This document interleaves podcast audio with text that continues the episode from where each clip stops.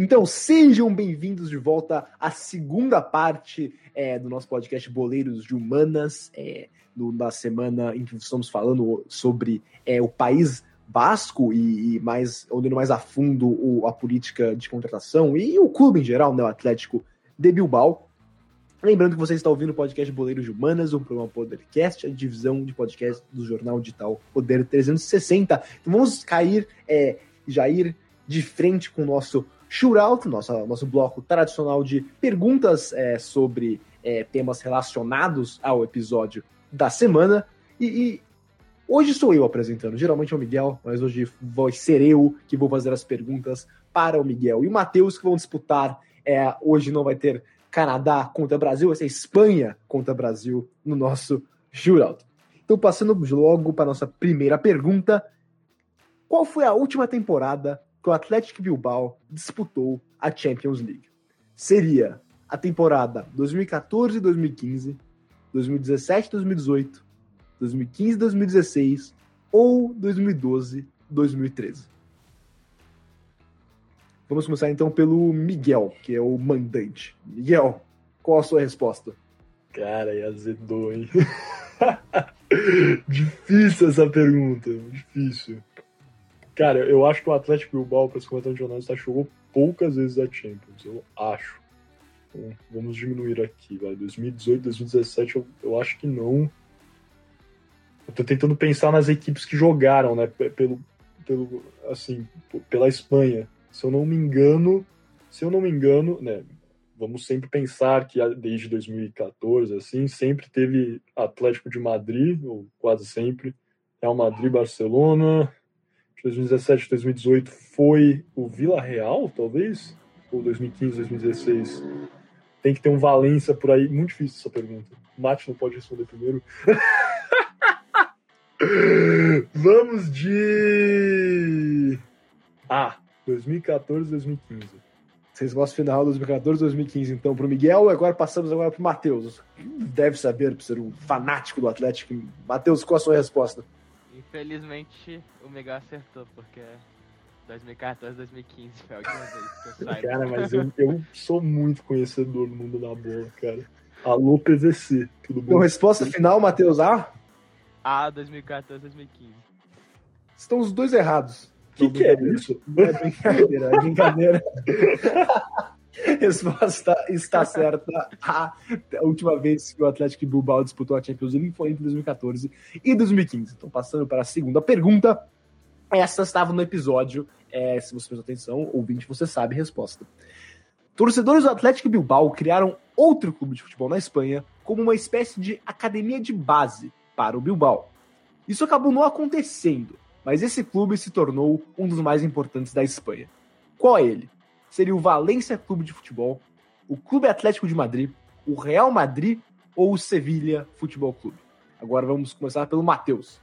Bom, como a gente já falou no podcast, foi o Atlético de Miguel? É, sem, sem cerimônias, aqui é foram os colchoneros Atlético de Madrid. Eu que, inclusive, trouxe isso no episódio, vamos todos lembrar, eu que trouxe esse tópico, tá bom? Então, é isso aí. Atlético de Madrid. Justamente, os dois estão novamente certos. A resposta é o Clube Atlético de Madrid. E agora, passando para a última pergunta, que pode servir de desempate. Qual outro clube europeu tinha uma política similar à da Cantera? E qual era essa política? Seria o Barcelona, que só contratava jogadores catalães. Seria o Partizan, que só contratava jogadores sérvios.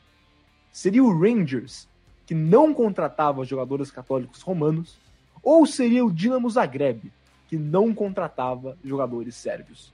Agora o Matheus começou a última, então vamos começar com o Miguel mais uma vez. Cara, achei que ficou bem confuso, na verdade, isso aqui. Tá parecendo eu no Enem há alguns anos. que não contra. Não entendi muito bem a, a formatação. Porque, olha, eu vou falar a verdade aqui. Eu tendo a afirmar que é a C, Rangers, que não contratava jogadores católicos romanos. Achei que foi meio confuso a formatação da pergunta, mas essa afirmação está correta. Eles contratavam somente protestantes, né? Então eu vou com a C. Muito bem, está, está anotada a crítica à formatação da pergunta. Agora, é, Matheus, qual a sua resposta? Partindo do mesmo princípio que o Miguel, como eu já assisti o podcast de vocês, eu sei que o Rangers não contratava jogadores católicos romanos, então também vou nascer. Estão os dois certos, então acabamos mais uma vez em empate por 3 a 3 Não temos vencedor hoje entre Brasil e Espanha. Um empate. E vamos ver quem sai melhor. Na próxima, é, você ouvinte que, que jogou com a gente, escreva no Twitter quantas você acertou. Isso foi difícil, se foi fácil essa semana. Acho mais fácil essa semana, não acho não, Miguel. Semana passada foi mais difícil. Toma, eu achei muito difícil. Eu não sei se é porque a gente não. A gente, ó, vou, vou ser completamente franco com vocês aqui, ó, pessoal. A gente combinou que a gente não vai mais colar nessas, nessas perguntas. Né? Normalmente a gente cola. Assim, pergunta, por isso que todo mundo sempre acerta as três. Vai lá no Google, pesquisa rapidão, depois se tiver muito tempo até parado, a gente corta, né? Mas, especialmente essa primeira aí da Atlético de Baltimore, esse jogo a Champions League. Eu lembro era do Vila Real jogando, acho que 2015, 2016. Daí por isso que eu chutei que era 2014, 2015, porque eu acho que 2017, 2018 certamente não foi, não lembro deles lá. Mas enfim, ó, difícil essa pergunta. Tem que ser assim, o conhecedor do, do futebol espanhol para acertar essa. Muito bem. Então vamos fechar aqui o nosso shootout e passar para o nosso último bloco, as alternadas.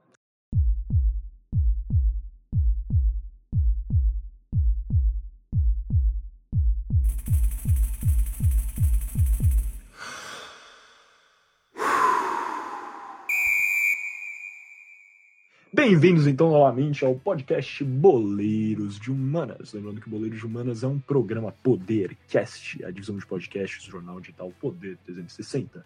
Chegamos aqui ao nosso último, quinto bloco do podcast Boleiros de Humanas, as alternadas, onde temos nosso tradicional debate né, sobre os tópicos que debatemos hoje, alguma importância, geralmente relacionada ao contexto é, brasileiro.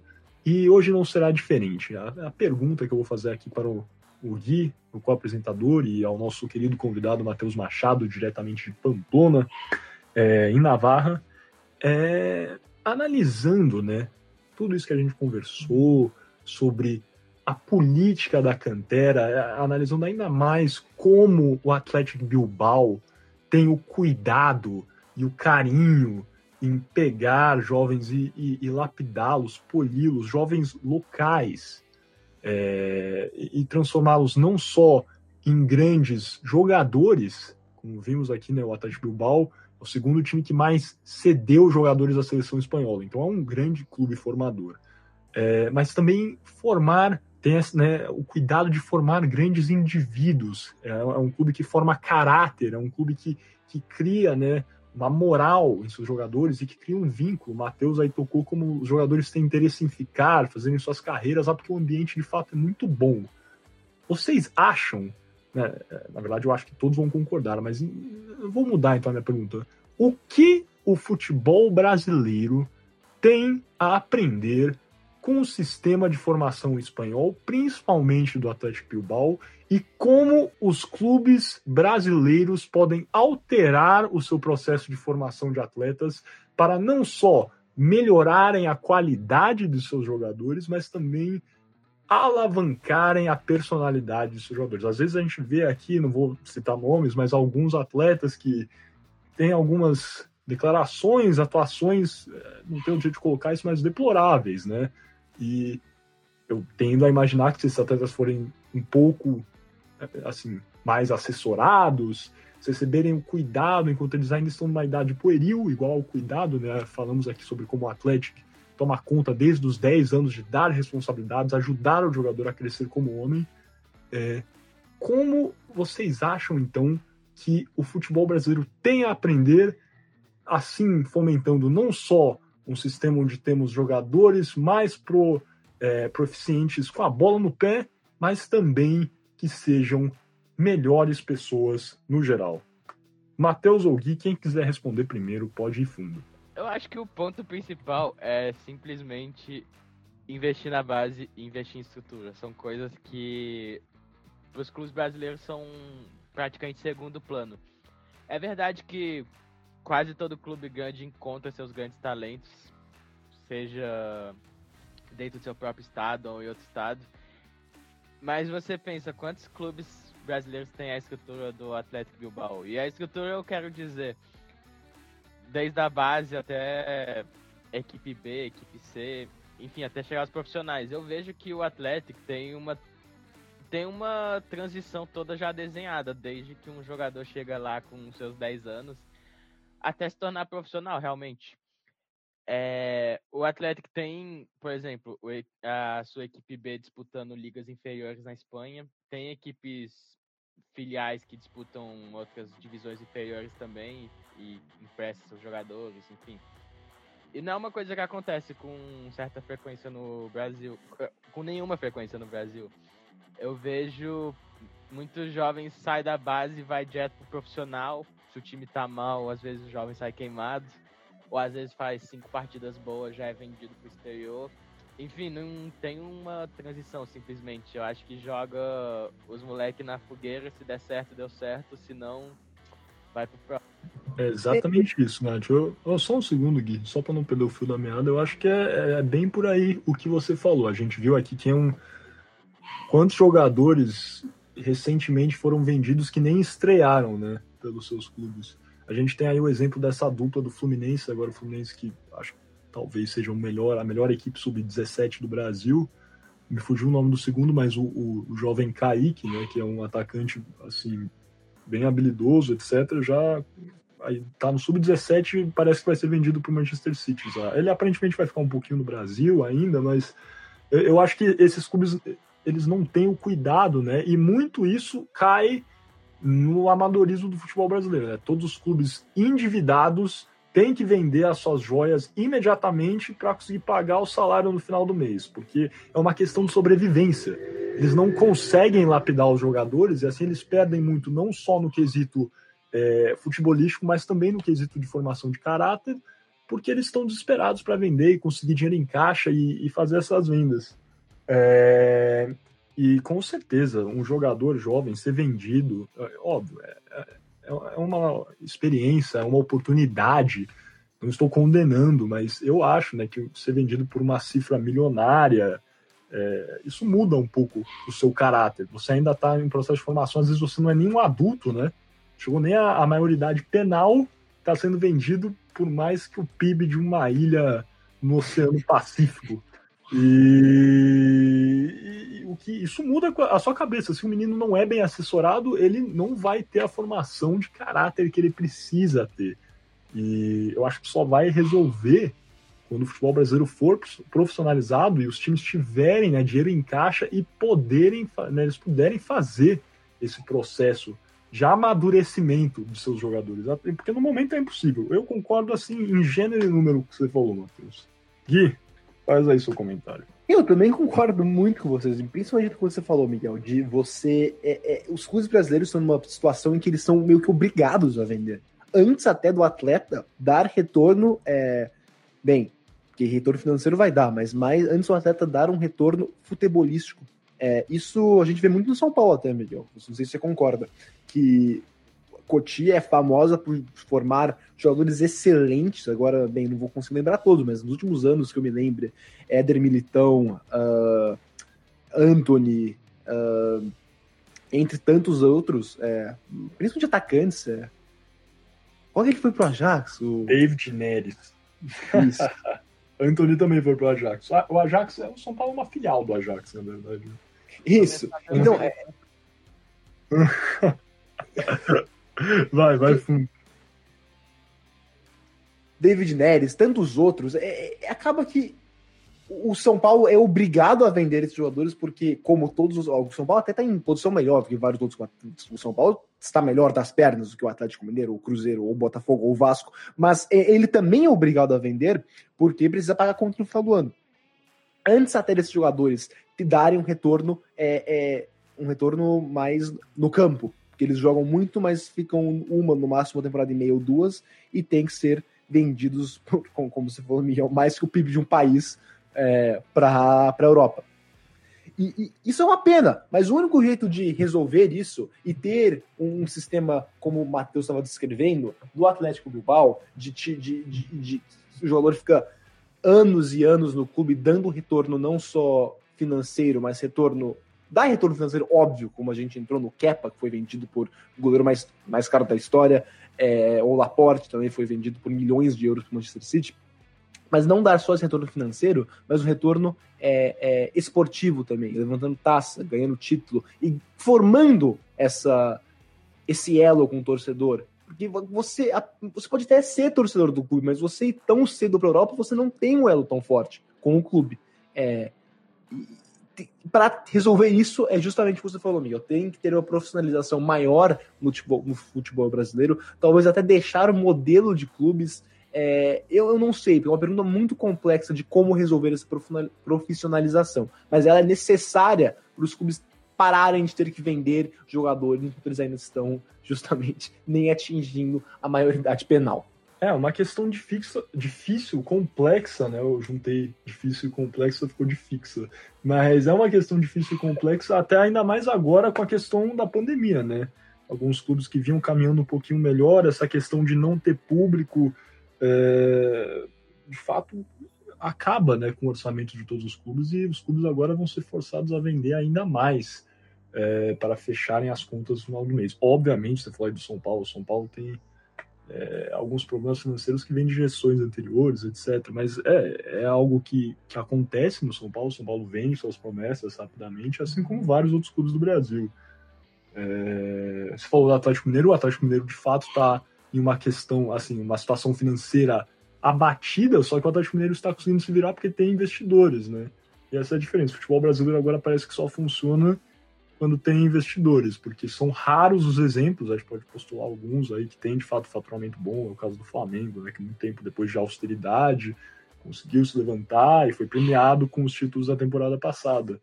Também é o caso do Atlético Paranaense, que tem um orçamento centrado, o Grêmio também conseguiu se reinventar.